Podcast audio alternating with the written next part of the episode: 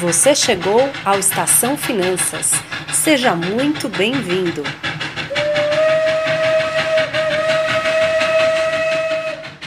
Olá, pessoal, sejam bem-vindos a mais um Estação Finanças. Eu sou a Ana Breda. E eu sou a Ana Ruth. E o tema de hoje nós vamos falar sobre inflação. E eu com isso? Boa pergunta, hein? Então, o que, que né, a gente. Eh, inflação. As pessoas sabem o que é inflação. Primeira coisa, antes da gente começar a, a destrinchar esse assunto, vamos perguntar para o meu oráculo, né, a minha economista predileta de finanças, além de tudo, de finanças pessoais, eu acho que muita gente nem entende direito o que, que é inflação. Então, eu queria te perguntar, Ana, antes da gente é, desenvolver esse tema, que é um tema que eu ouvido falar muito, né, a gente sempre ouviu falar que a gente tinha inflação muito alta no Brasil, e agora a gente está falando de inflação baixa no, no, no Brasil, né, de que quase a gente não está vendo inflação, com essa, principalmente com o que tem acontecido acontecido na quarentena. Então, para a gente poder é, falar um pouco melhor sobre isso, vamos retomar o primeiro passo e o que, que é inflação? Ótima pergunta, porque na verdade realmente não é tão trivial assim certo? É, uhum. Então, se eu vou na padaria e compro, sei lá quantos pãezinhos e pago 10 reais, e a cada mês que eu vou vai aumentando esse valor, 10, 11, 12, eu tenho um aumento de preços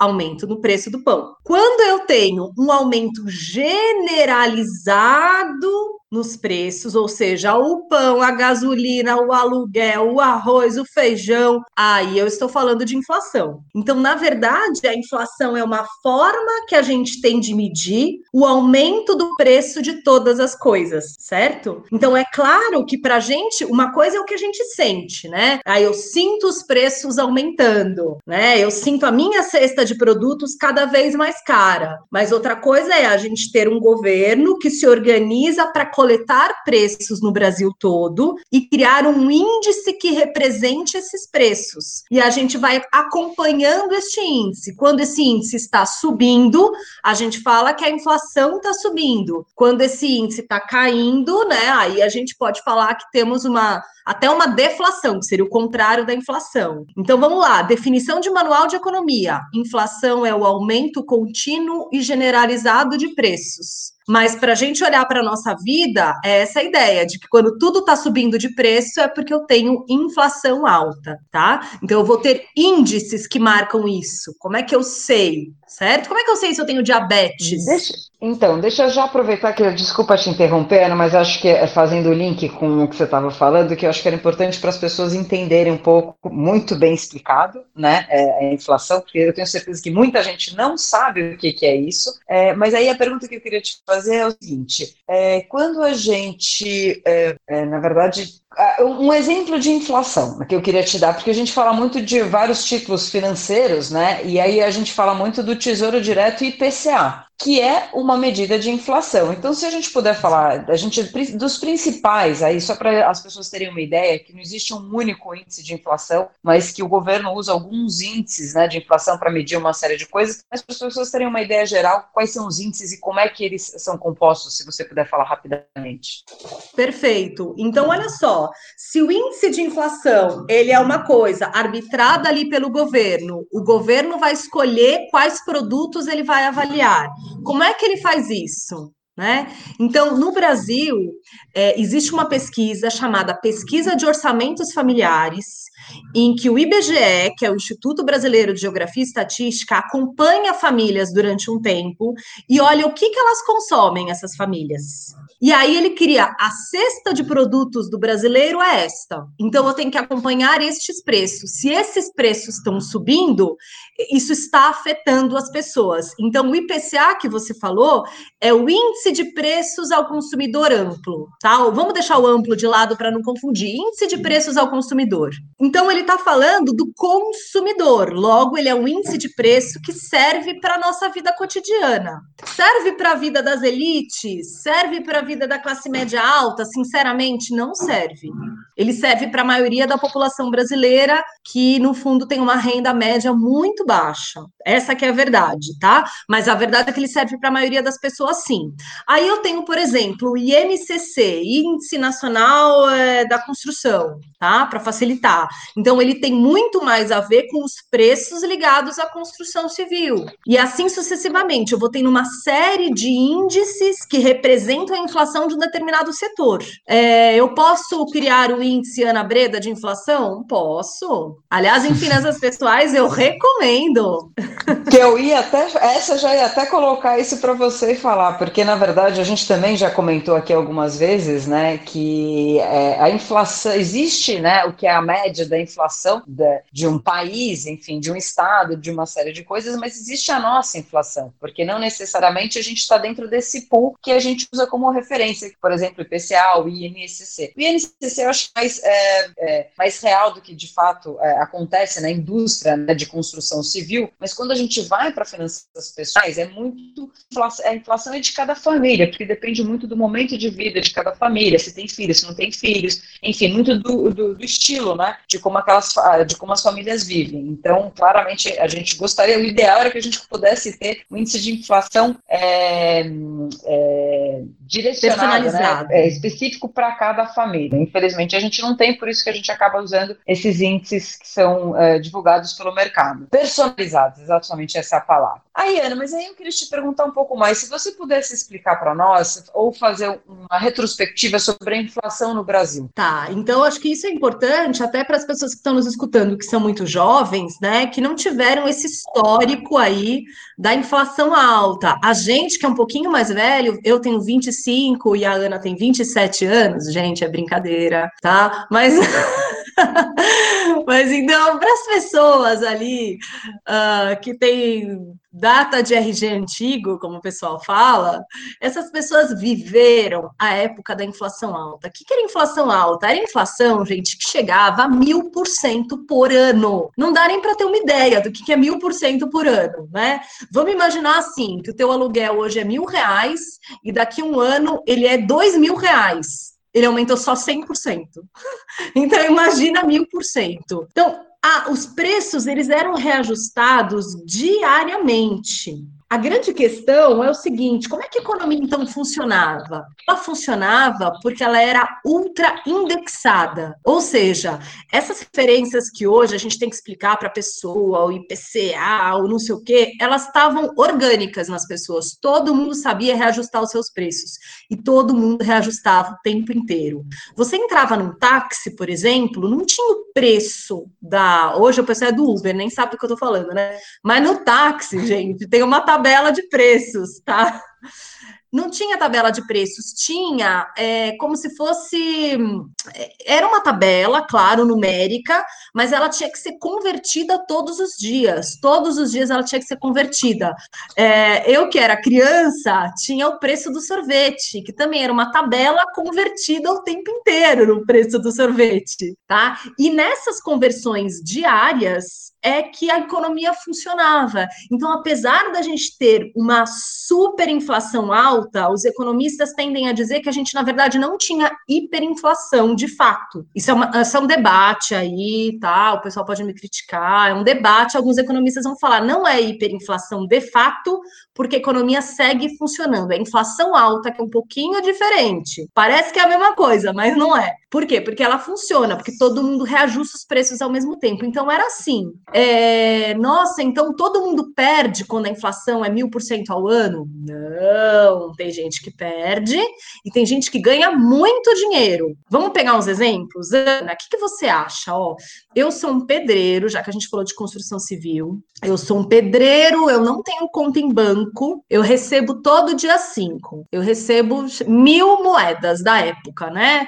sei lá, cruzeiro real, mas vamos facilitar, mil dinheiros. Eu sou prejudicado ou eu sou beneficiado com a inflação alta, na sua opinião? Se você é, é, recebe o dinheiro, eu acredito cinco, que... recebi o dinheiro, meu, meu salário. É. Tá. Se a gente está falando nesse cenário que você falou, se você recebe dia 5 e todo dia teu dinheiro é, é o, os preços são reajustados, no dia seguinte provavelmente já perdeu valor o meu dinheiro. Exatamente. Então, o que, que a gente tinha no começo do mês no supermercado? A gente tinha um supermercado lotado de um nível que o pessoal não tem ideia. Se você acha que o supermercado estava lotado antes da quarentena com a turma comprando papel higiênico, você não tem noção do que eram os loucos anos 80. Porque eu lembro da minha família com três carrinhos de supermercado. Por quê? Porque você, você aproveitava aquele preço. O teu salário você ganha uma vez por mês só. Então você aproveitava e comprava tudo no começo do mês, porque realmente é o que a Ana falou, o teu dinheiro ia perdendo valor, já que os preços iam aumentando. Isso é inflação comendo o salário da pessoa. Aí deixa eu aproveitar esse gancho que eu acho que é muito importante. E por que que a gente fala, é, quando a gente fala de finanças pessoais, a importância da gente buscar ter ganhos reais nos investimentos, né? Por que, que a gente sempre fala nessa, da, da importância da gente estar tá olhando, e quando a gente fala até de estratégias mais longas, de que a gente gosta muito de papéis que são atrelados à inflação? Justamente porque, fazendo uma analogia com o que a Ana Ruth está colocando, a gente quer o quê? Que a gente preserve o nosso dinheiro, o mesmo salário que a gente ganhou lá atrás, e podia comprar determinadas coisas, passados-se 10 anos, que aquele salário seja corrigido por essa inflação e que eu também possa manter o meu poder de compra, ou seja, continuar comprando as coisas que eu vinha comprando. Né? Então, isso é uma das coisas mais importantes quando a gente fala em, em perpetuação do patrimônio, né? até mais do que preservação. Perpetuação. Perpetuar é que aquele dinheiro ele mantenha pelo menos o seu poder de compra ao longo do tempo. E o mais importante é que ele seja reajustado ao mínimo né, pela inflação. Isso, Ana. E o que nos leva ao que eu falei, ao que eu falei, eu falei, vai ter gente que vai ser prejudicada e vai ter gente que vai ser beneficiada. Porque nós aqui agora em 2020, qualquer pessoa hoje, praticamente, consegue ter uma conta em banco. E praticamente qualquer pessoa consegue, por exemplo, investir no Tesouro Direto que paga a inflação mais alguma coisa. Só que nos anos 80 não era assim. A população brasileira não tinha conta em banco. Então, quem tinha, quem tinha educação financeira, que era uma minoria da minoria, se hoje a gente acha que é pouco, imagina 30 anos atrás. Então, uma pequena elite de pessoas conseguia ter ganhos reais. E o melhor, eles tinham ganhos da noite para o dia. Era o chamado, Ana, como é que era o nome desse, desse ganho que a gente fazia da noite para o dia? Você lembra disso? Overnight? O overnight, exatamente. Ah. Era o ganho do overnight. A Ana está revelando aqui. Primeiro que é economista, segundo que talvez não tenha 27 anos. Exatamente. Então, quer dizer, tem uma elite ali que ganhava. Então, a inflação não era ruim para todo mundo. Isso é muito importante da gente perceber, porque em parte é por isso também que as situações ruins se perpetuam, tá? E tem outras histórias, né? Eu dei o exemplo do sorvete, por exemplo. Então, o cara tem uma distribuidora de sorvete, ele compra da fábrica hoje com uma tabela de preços. Ele espera virar a tabela e só aí que ele vai vender o sorvete com o preço novo. Ele não perde, ele ganha. Essa história que eu sei é história verídica, tá? É, de muito tempo trabalhando ali com o pessoal da indústria, ouvindo as histórias da inflação. Por isso é que quando terminou a inflação no Brasil, tudo bem que culminou com a abertura é, comercial, que já é uma outra questão, muita empresa faliu também, porque eram empresas que ganhavam exatamente com a inflação, que ganhavam numa coisa que a gente acha que é nociva, né? E ela de fato é. Mas, então, historicamente, a gente tem que olhar para isso. Aí a gente volta para o que a Ana falou, nos dias de hoje. Nos dias de hoje, a gente está com uma inflação supostamente baixa, certo? O IPCA está bem baixinho, a previsão é de que ele seja 3%. Entretanto, um, a tua inflação pessoal, sem dúvida que não é 3%. Você que está nos ouvindo aqui agora, muito provavelmente, você não tem 3% de inflação. Aí você me pergunta, como é que eu faço para calcular a minha inflação? Nós vamos ter que fazer o teu orçamento para ver isso, tá? Mas se você paga plano de saúde, se você paga escola de filho, eu já digo que é por aí a chave do problema. E aí vem a outra questão que a Ana falou. Bom, a inflação é 3%. E quanto que é a taxa de juros agora, Ana? A básica depois? Hoje a, gente, a, taxa, a Selic, né, que o pessoal já deve saber que a taxa básica de juros no Brasil a gente chama de Selic, está em 2%. E Ou seja, uma, existe uma perspectiva de ficar aí baixa durante um tempo. Se a inflação é 3 e a taxa de juros é 2, significa significa que, na verdade, na verdade, quem coloca no investimento que paga só Selic, no líquido, né, tá perdendo um, certo? Sim, mas é, agora acho que era só um ponto importante, que na verdade, assim, a gente tem uma expectativa de inflação a 3%, né? É, quando a gente olha essa, essa conta, é olhando pela inflação passada. Então, eu acho que a gente ainda não está no líquido negativo, mas a gente corre um risco, né, de ficar num líquido negativo e aí ir para aquela, é, para aquele cenário que você falou, que seria uma deflação. Exato. Então, quer dizer, é, existe essa preocupação, né, de que o dinheiro das pessoas comece a render cada vez menos, cada vez menos, cada vez menos, tá? Bom, mas aí se você coloca e fala desse jeito, pergunta que fica, é o que, que eu faço? Que, que eu faço agora, né? Eu acho que tem duas coisas aqui. É, primeiro, assim, acho que já é um ganho você se dar conta que isso está acontecendo, porque a maioria das pessoas sequer se dá conta. Segundo, é que se você tem condições de lutar por maiores rendimentos na tua vida, não estou falando de rendimento de aplicação, tá? É, você tem que tomar muito cuidado para não ir perdendo o poder de compra dos seus ganhos. Então, eu conheço, às vezes, pessoas de serviços e tal, que passam anos sem reajustar preço né? Bom, seria lindo se ninguém reajustar preço, mas se todo mundo reajusta preço você não reajusta, você vai ter um impacto, você vai perder dinheiro, é muito complicado isso. Então você tem que tomar cuidado com isso do ponto de vista das suas finanças pessoais, né? É lógico que, bom, aí quando eu olho para os trabalhadores organizados, eles dependem do que o patrão, certo? Vai pagar, das negociações de sindicato e tudo mais, que é outro grande problema que a gente tem no Brasil.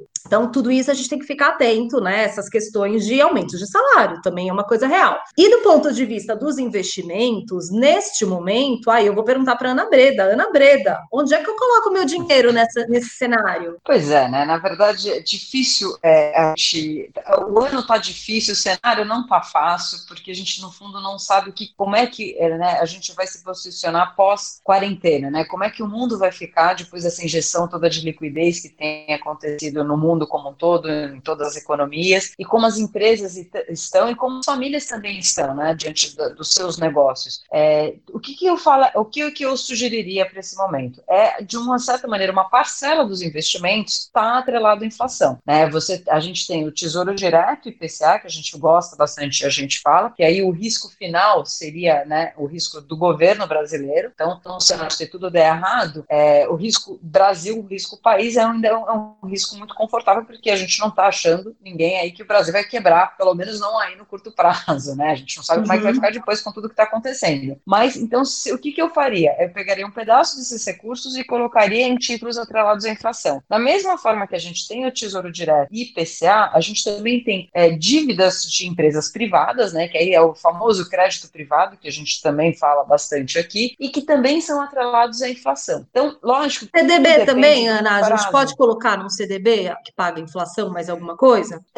Recentemente a gente estava sem grandes emissões atreladas a CDB, não fazia sentido quando não é que não fazia sentido, quando a gente estava vindo de um cenário de taxa de juros mais alta, não precisava é, existir, né? Atrelado, exato. Mas provavelmente daqui para frente a gente vai começar a ver CDBs também atrelados à inflação, Tem, como a gente é. também já viu CDBs atrelados à pré. E aí eu acho que era um ponto importante, é, falando isso que me veio à cabeça, que as pessoas vão questionar, tá? Então por que que eu vou fazer? Por que que eu devo comprar um ativo atrelado à inflação e não um pré-fixado, que hoje, aparentemente, imagina que a gente está falando aí de um, de uma, um exemplo de uma pré-fixada de dois anos que pague, sei lá, 4%. Como uhum. a Ana Rutz falou, inflação é em 3. Se eu comprar essa pré, não, eu já não estou coberta dessa inflação, por exemplo? Pois é, mas se você não sabe como vai se comportar a inflação no futuro, fica complicado. Então, uma parte você até pode fazer isso, mas se você está preocupado com a inflação, você tem que garantir a inflação e não tentar adivinhar a inflação, que são duas coisas bem diferentes, né? Quando você Perfeito, coloca num é pré, você assume que a inflação vai ficar estável ou baixa, melhor dizendo. Exato. Muito bem, porque às vezes as pessoas acham que só porque você a gente vê um ativo, né, algum é, investimento que mostra uma taxa superior a referência que a gente está olhando e que aquilo parece ser muito bom. E não necessariamente, exato. porque a economia né, e investimento financeiro de exato não tem nada, pessoal, só parece. Só porque parece. a gente tem tantas variáveis que a gente tem que levar em consideração que não é assim, dois mais dois não são quatro, né? Eles podem ter números diferentes. Então, acho que o ponto importante aqui é, num cenário como hoje, ter uma parcela sim atrelada à inflação. Claro que ele também sofre volatilidade, né? Os preços eles oscilam e muito do que a gente vê no mercado financeiro é sobre uma expectativa futura desses preços, uhum. que num cenário de hoje está contido, né? A gente está vendo aí uma inflação mais contida, mas que a gente é, a retomada acontecendo, a gente já percebe que alguns núcleos, né? É, já estão mostrando aí um aumento no preço. Eu vou dar um exemplo clássico que acho que todo mundo percebeu: o ovo. O ovo antes da pandemia era um preço, pós-pandemia é outro preço. Então, assim, dependendo do perfil, né, até de consumo, da alimentação de determinadas famílias, a questão de o preços do supermercado pode ser um, pode servir como um indicador de referência de inflação para aquela família. É, é que o supermercado, eu acho que ele está mais dentro do IPCA do que outras coisas, é. mas eu concordo sim. com você. Quer dizer, é importante é. você fazer essa análise individual, sim. É, porque eu acho que as pessoas, é, as pessoas certamente querem ter um, uma referência de inflação. Então, o que, que a gente poderia dar de dica né, para as pessoas como referência de inflação? Que eu acho que foi o que você falou e que, é, que faz muito sentido. Entender quais são as despesas que elas têm e ver quais são os reajustes principais que elas têm. Né? Então, educação, a escola da criança matrícula, né, da, da, da escola é uma boa referência. O plano de seguro, né, é, é, uma ótima referência. E aí, pessoal, não fiquem desesperados, porque o plano de seguros eles reajustam a, a, a, um preço muito mais alto do que de fato a gente consegue nos nossos salários e nos investimentos. Né? É, esse é um problema que a gente vai ter no futuro e que, enfim, até a Europa já tem a questão de de equacionar é, a, a, questão de saúde, porque realmente os planos de saúde, na verdade, eu falei errado, desculpa. Na Europa a gente não tem tanto porque a gente tem uma saúde pública muito boa, mas quem precisa ter saúde particular, a gente tem um problema, porque o reajuste na, na, na, na no boleto de, do plano de saúde é muito mais alto do que o de fato a gente consegue ter na nossa vida. Bom, pessoal, acho que é isso. Espero que vocês tenham gostado e a gente fica aberta para perguntas e até a próxima. Tchau! Termina agora Estação Finanças. Muito obrigada e até a próxima parada.